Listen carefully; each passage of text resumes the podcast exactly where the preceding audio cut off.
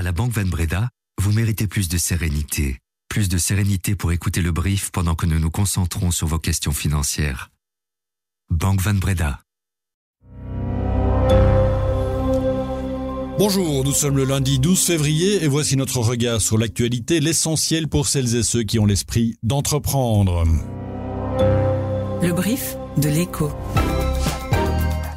Ingénieur de formation, il a fait l'essentiel de sa carrière dans le secteur de l'environnement et de la transition énergétique plus précisément.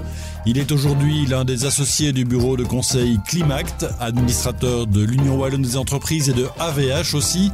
Julien Pestio est mon invité ce matin. Bonjour Julien. Bonjour. Vous êtes aussi membre du jury euh, Changemakers. Euh, rappelez-nous ce que c'est que ce prix? C'est l'initiative lancée par l'ECO et de TED pour soutenir les entreprises qui montrent vraiment la voie en termes de d'ambition environnementale et qui essaie vraiment de répondre aussi aux défis systémiques. Alors on va parler agriculture ensemble, tension sociale aussi qui se crispe un peu. Je suis Laurent Fabry, Julien Pestio est mon invité. Bienvenue dans le brief.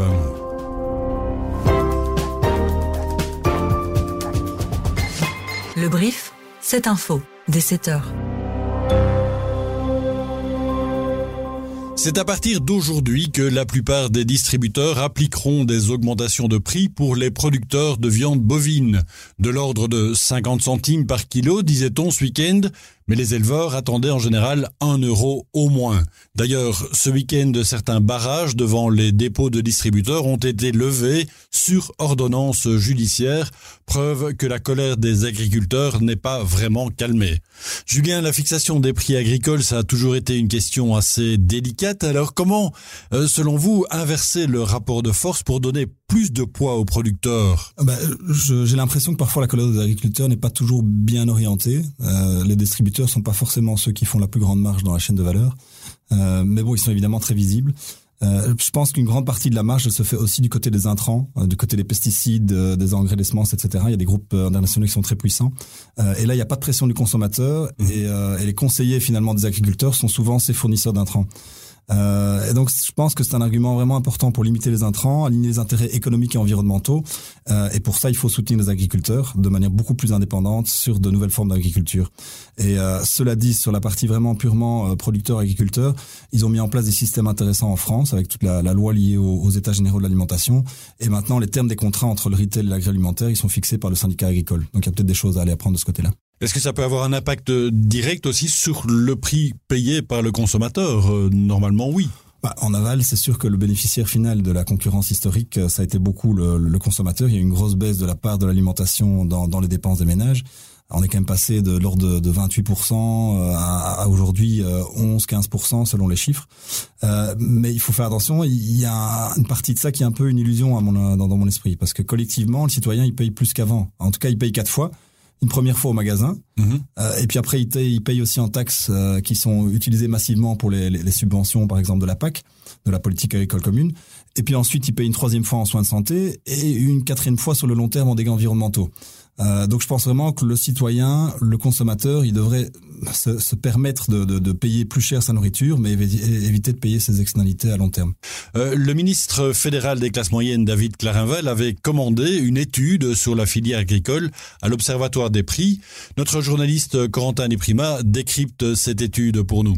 Alors l'Observatoire des prix montre, euh, en étudiant les trois grands acteurs euh, qui composent le secteur agroalimentaire, que aucun en fait ne se sucre. On ne peut pas dire que l'industrie a fait des marges ces derniers temps euh, particulièrement plantureuses. Elles ont même diminué de, de 20% entre 2021 et 2022. Euh, on peut pas dire non plus que la distribution, comme elle est souvent pointée du doigt, a fait des marges particulièrement non plus énormes puisque elles ont baissé euh, quasi divisé par deux, elles aussi autour de 1% en 2022. Étonnamment, cette étude montre que ce sont les agriculteurs qui semblent dégager les meilleures marges, en tout cas qui voient leurs leur marges progresser de manière plus significative euh, ces derniers temps. Pour prendre un exemple, les agriculteurs wallons particulièrement ont vu leur euh, revenu net, alors en moyenne, euh, augmenter de 2,5 fois euh, en 2022 par rapport à la période euh, 2017-2021. Alors c'est évidemment une moyenne et au sein de cette moyenne, il y a des disparités sans doute importantes. Alors une autre revendication du monde agricole, c'est l'accès à la propriété des terres et l'augmentation des prix à l'hectare qui atteignent des sommets vertigineux. Entre 2017 et 2022, le prix moyen des surfaces est passé de 27 000 et quelques euros à plus de 36 000 euros à l'hectare. De quoi dissuader les agriculteurs au profit de non-agriculteurs donc des entreprises. En 20 ans, le nombre d'exploitations agricoles détenues par des entreprises a plus que doublé en Wallonie. Et Colruyt notamment est pointé du doigt en Belgique parce que le distributeur achèterait en masse et au prix fort des terres pour s'en assurer la production ensuite. Julien, faudrait-il finalement euh, réguler les conditions de vente du foncier agricole de manière à, mieux maîtriser les prix? Je pense qu'il faut d'abord mieux comprendre les raisons d'augmentation des prix. Il faut s'assurer de, de, vérifier quelles sont toutes les activités permises sur les terres agricoles et comment est-ce qu'elles vont évoluer à l'avenir. Est-ce qu'on va commencer à les utiliser pour de la production d'énergie pour du solaire, de l'éolien, de la bioénergie, ou est-ce qu'elles vont être focalisées sur la production de nourriture? Mais ce qui me frappe aussi dans, ce débat, c'est qu'on a, on a régulé le, les bails à ferme, donc la partie du marché locatif, euh, mais sans, sans réguler le, marché acquisitif, donc la partie dont on parle ici des, des, prix des terres. Et donc on s'est retrouvé dans une situation qui donne pas envie et, pas vraiment la possibilité toujours aux nouveaux agriculteurs qui n'ont pas de terre de, de, de, rentrer dans le marché. Euh, mais on voit des organisations comme Terre en Vue qui essaient vraiment de soutenir les nouveaux agriculteurs pour ça, pour ça, pour le, la partie acquisition de terre. Euh, mais eux, ils se retrouvent dans le marché comme les autres. Et donc, pour leur donner peut-être un rôle plus structurant, on pourrait imaginer euh, créer une fondation, euh, avoir une sorte de mandat public, une fondation d'intérêt public citoyenne, et que donc, quand des terres agricoles deviendraient libres, ils pourraient avoir un droit de préemption soutenu par le public et en soutenant les agriculteurs là derrière.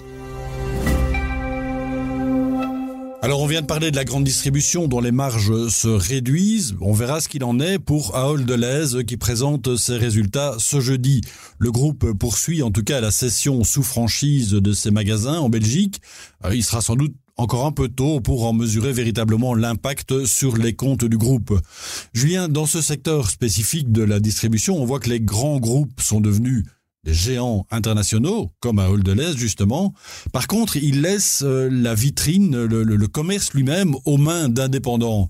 Est-ce que finalement c'est paradoxal ou simplement plus efficace? Bah Oui, je pense qu'un indépendant, s'il peut opérer dans des bonnes conditions, euh, il connaît bien son marché, il peut prendre de meilleures décisions. Euh, je parlais au responsable de la boucherie d'un de, ces grands magasins euh, pendant les fêtes qui me disait qu'il était coincé, il devait acheter du sanglier polonais. euh, ben, il pourrait très bien euh, se tourner vers d'autres types de, de, viande une fois qu'il sera indépendant et, et, plus de producteurs belges. Mais par ailleurs, je reste aussi évidemment attentif au rôle positif que peuvent prendre les grands groupes, les grands distributeurs.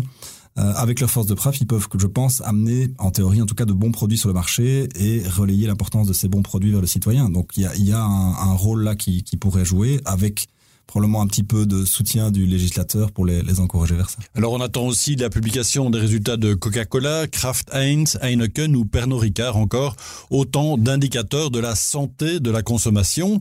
Julien, vous êtes aussi administrateur donc de l'Union Wallonne des entreprises ou d'AVH. Quel est, quel est un peu votre sentiment sur l'état de l'économie pour l'instant? 2024, pour moi, a démarré euh, de manière assez similaire en termes géopolitiques que, que, que 2023, avec euh, des, des, grosses, grosses tensions.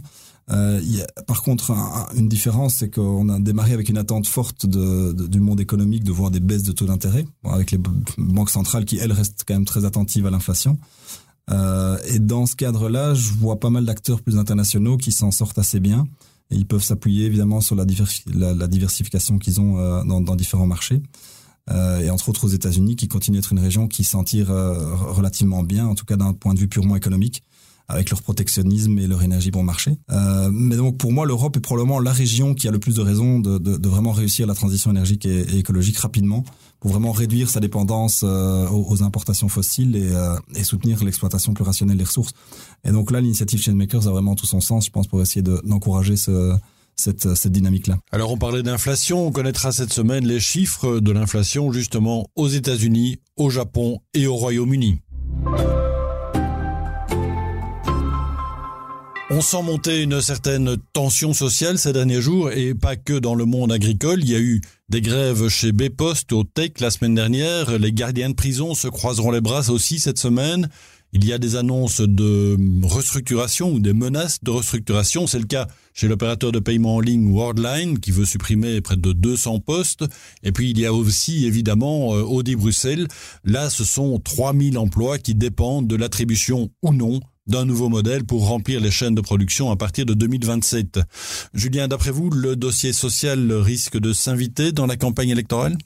Bah, forcément, je dirais l'aspect social, c'est un peu au cœur d'une campagne électorale. Euh, il s'est déjà invité avec tous les exemples que vous avez donnés. Mais pour moi, le malaise, il est plus général. C'est euh, la, concurrence internationale sans mise à niveau, sans level playing field. Euh, pour moi, c'est un élément vraiment provocateur dans ce contexte. Quoi. On, doit vraiment pousser, que ce soit entre pays européens, mais encore plus entre régions, à, ce que les produits qu'on consomme et qu'on importe, ils aient un prix juste et qu'ils prennent en compte les externalités, que ce soit ici, mais que ce soit aussi ailleurs.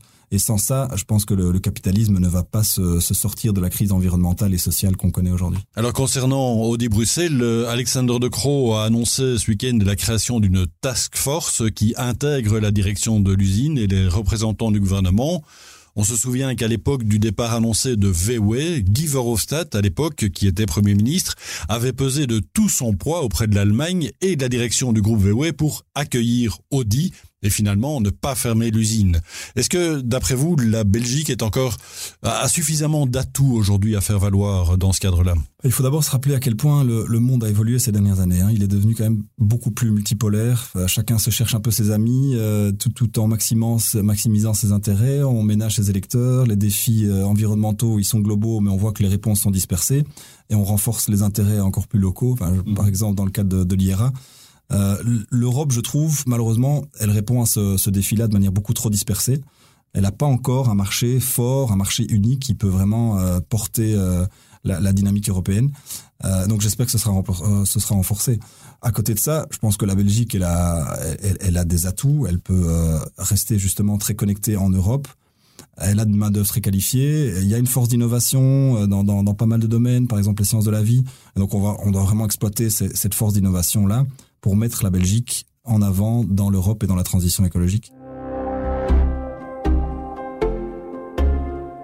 Donald Trump s'est une nouvelle fois illustré par son sens de la provocation lors d'un meeting en Caroline du Sud ce week-end. I came in, I made a speech and I said you got to pay up. They asked me that question. One of the presidents of a big country stood up and said, "Well, sir, uh, if we don't pay and we're attacked by Russia, Will you protect us? I said, You didn't pay? No, I would not protect you. In fact, I would encourage them to do whatever the hell they want. You got to pay. You got to pay your bills.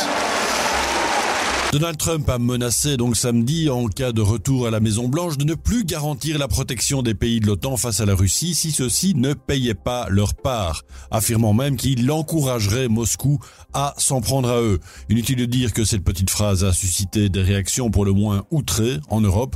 Charles Michel, le président du Conseil, dénonce des propos imprudents. Enfin, ils ont quand même le mérite de relancer le débat sur la nécessité pour l'Union européenne de développer de toute urgence son autonomie stratégique et d'investir dans sa défense. Joe Biden les a qualifiés de son côté d'affligeants et de dangereux. Et puis par ailleurs, au Proche-Orient, Israël a effectué de nouveaux bombardements sur Rafah cette nuit euh, qui ont fait plus de 50 victimes du côté palestinien.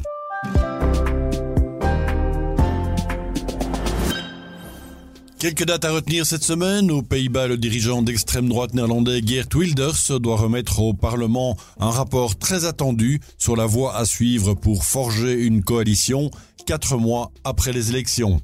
Et aujourd'hui encore, le tribunal de commerce de Paris doit se pencher sur le plan de sauvetage du distributeur Casino en très grande difficulté. Et puis jeudi, la publication par la Commission européenne de ses dernières prévisions économiques pour 2024.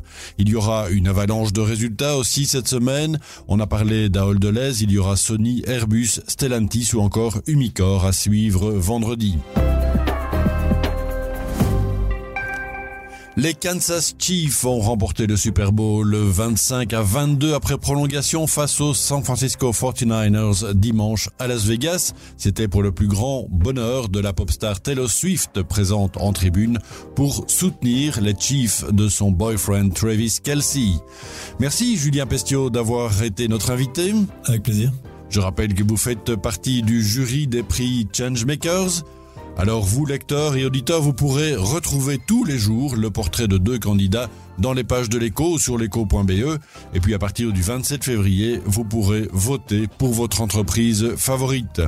C'est Guillaume Cordeau que vous retrouverez demain pour le brief. Bonne journée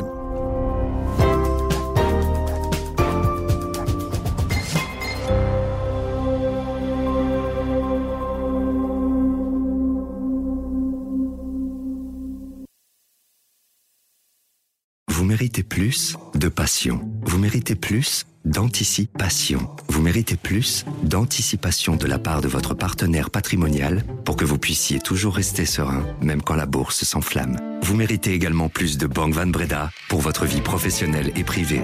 Banque Van Breda, réservée aux entrepreneurs et aux professions libérales.